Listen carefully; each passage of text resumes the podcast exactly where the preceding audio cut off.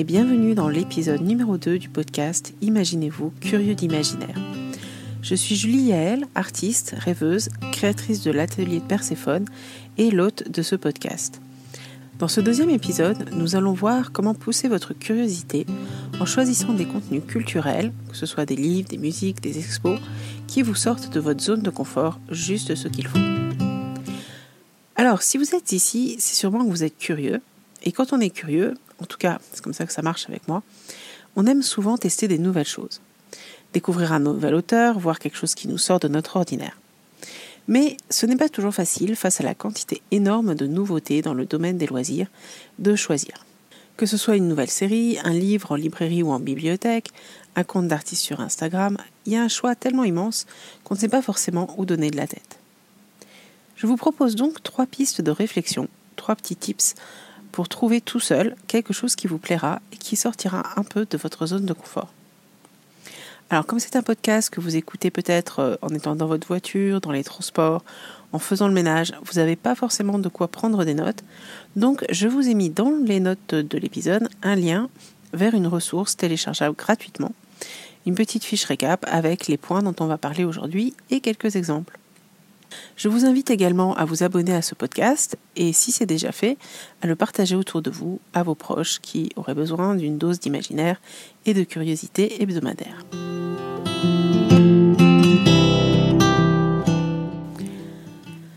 Donc, comme je le disais, aujourd'hui, on a la chance d'avoir un choix énorme de contenu à notre disposition. Entre les plateformes de vidéos, les livres disponibles aussi bien en bibliothèque qu'en librairie, que ce soit sous forme physique, des e-books, des audiobooks, les expos, les sorties culturelles qui se développent partout et pas seulement dans les grandes villes, les festivals, les salons thématiques, on a vraiment l'embarras du choix. Du coup, dans ce contexte, ça peut être intimidant en fait de choisir le prochain livre qui va nous faire rêver, la prochaine expo qui nous mettra des étoiles plein les yeux, le nouvel artisan qui fait des merveilles et dont on voudra s'offrir une pièce, etc. L'idée ici, c'est que quand on est curieux, on n'a pas forcément envie de lire la même chose que tout le monde, ou le prochain livre de notre auteur préféré, encore une fois. Des fois, on a aussi envie de changer, de sortir de sa zone de confort. En tout cas, moi j'adore ça. Ça me permet de, découvrir un genre différent ou une petite pépite euh, que j'aurais pas forcément été voir si j'avais suivi uniquement mes goûts habituels. Alors, on a aujourd'hui, c'est vrai, des applications qui nous font régulièrement des suggestions je ne sais pas, si vous regardez Netflix ou si vous êtes inscrit sur euh, une application de lecture comme Goodreads euh, ou autre, on vous fait toujours des suggestions en lien avec ce que vous avez vu, lu, acheté, etc. Ça peut être aussi des amis qui vous font des recommandations.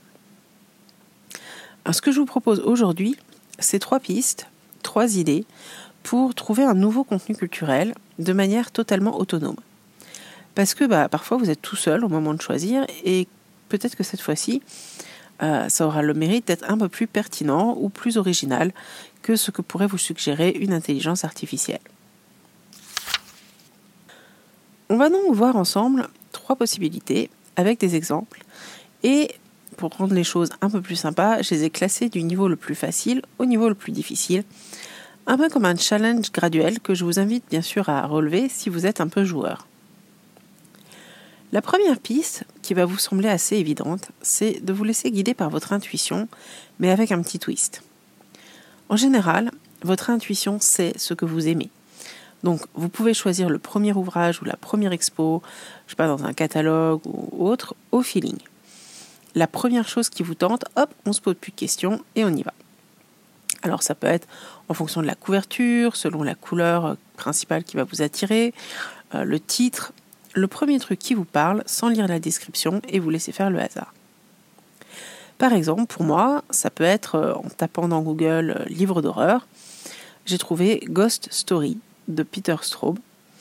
La couverture me plaît, le titre aussi, alors allons-y, sans savoir de quoi ça parle exactement.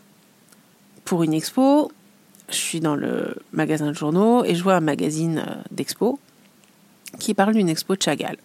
J'aime cet univers onirique. Allez, hop, c'est bon. Ce sera la prochaine que j'irai voir.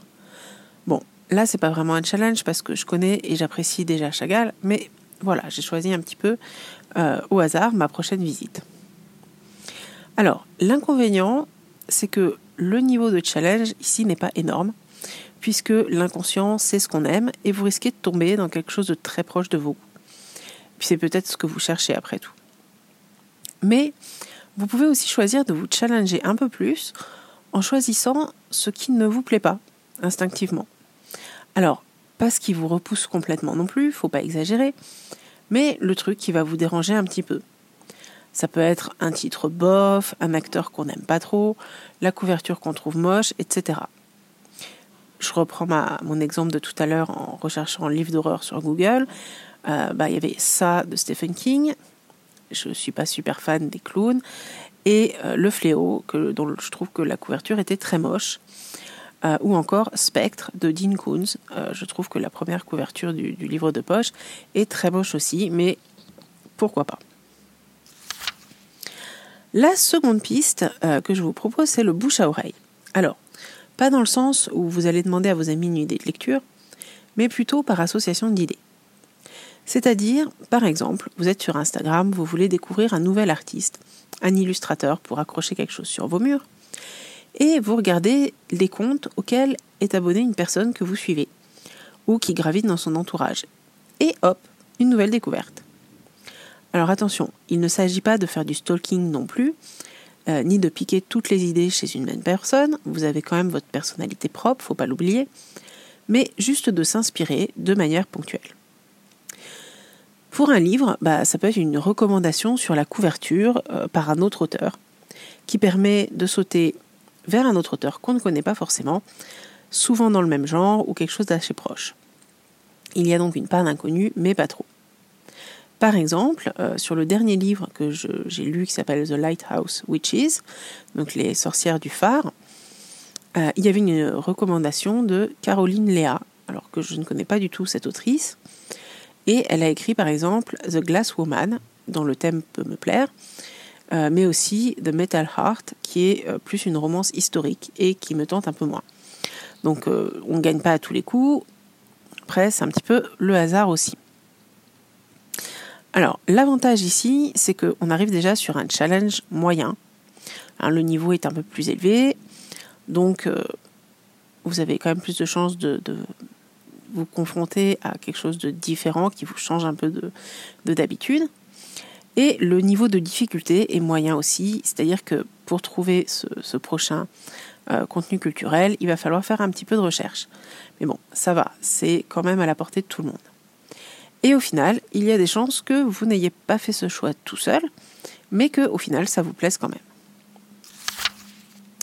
Alors, la troisième et dernière piste, un poil plus difficile à mettre en œuvre, mais rien d'impossible non plus. Euh, c'est assez proche de la deuxième méthode, mais c'est un petit peu différent. Euh, l'idée, ça va être de chercher quelque chose de légèrement différent, tout en gardant un élément fixe. Par exemple, en restant dans le même thème, en gardant le même auteur, mais dans un autre genre, euh, en choisissant un acteur qui joue dans un film, mais dans un style différent, par exemple un acteur de comédie romantique qui va jouer dans un thriller, ou euh, un auteur qui euh, a écrit dans des genres différents.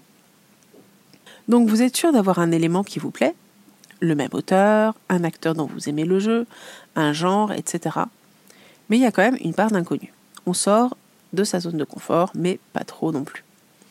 Alors, par exemple, pour moi, euh, qui suis une grande fan de Supernatural, je vous en ai déjà parlé dans un autre épisode, euh, bah, ça peut être de chercher euh, la biographie, de la filmographie de Jensen Ackles et de Jared Padalecki, et de voir un petit peu ce qu'ils ont fait comme autres films ou autres séries, et de regarder, bah, par exemple, Gilmore Girls, qui est un genre totalement différent de Supernatural. On est d'accord. Ça peut être, euh, si vous avez lu Ursula Le Guin, par exemple les contes de Terre-Mère, qui ont aussi été adaptés euh, par les studios d'animation japonais Ghibli, vous voyez qu'elle a aussi écrit de la poésie. Même auteur, mais genre différent. Alors, l'inconvénient, c'est que ça vous demande quand même de faire des recherches. Personnellement, je ne connais pas par cœur tous les films dans lesquels ont joué mes acteurs préférés, et je ne connais pas non plus euh, tous les livres écrits par les auteurs que j'apprécie sauf euh, évidemment si je les ai déjà tous lus. L'autre inconvénient, c'est qu'il y a ici plus de risques que vous n'aimiez pas le contenu que vous avez choisi. Mais pour découvrir de nouvelles choses qui vous plaisent, il faut aussi parfois prendre des risques. L'avantage, ben, c'est que vous allez devenir un expert de cet auteur ou de cet acteur, de ce genre, et approfondir vos connaissances. Ça peut être sympa. Et vous pouvez après partager avec d'autres au sein d'une petite communauté de curieux ou euh, vous-même faire des recommandations à votre tour. L'autre avantage aussi, c'est que vous changez vraiment de genre. Donc, bah, le niveau de challenge pour votre, euh, votre intellect, on va dire, euh, est un peu plus grand et vous avez plus de variété dans ce que vous consommez comme contenu culturel. Voilà. Donc maintenant, vous avez à votre disposition ces trois pistes pour explorer les univers imaginaires de manière un peu différente et découvrir quelque chose de vraiment nouveau et d'inédit. Vous retrouverez toutes les infos et le récapitulatif des idées qu'on a vues euh, dans la ressource que je vous ai mis en lien euh, dans les notes ci-dessous. Dans le prochain épisode, on verra quelque chose d'un peu différent, puisque j'introduirai la série d'épisodes Storytime, histoire d'illustration, où je vous raconte l'histoire qui se cache derrière bah, une illustration. Alors, si vous aviez écouté à l'époque mon ancien podcast, ça vous semblera peut-être un petit peu familier. Euh, à l'avenir, j'espère euh, également pouvoir faire intervenir d'autres invités, d'autres artistes, pour partager l'histoire que raconte leur œuvre imaginaire et fantastique. Mais ça, on verra plus tard dans un prochain épisode, je l'espère. Cet épisode touche à présent à sa fin. Je vous remercie de l'avoir écouté jusqu'au bout.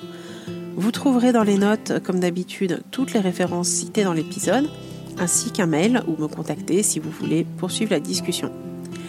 Encore une fois, si vous avez apprécié cet épisode, je vous invite à mettre 5 étoiles ou à laisser un petit commentaire. En attendant le prochain épisode, prenez le temps de rêver.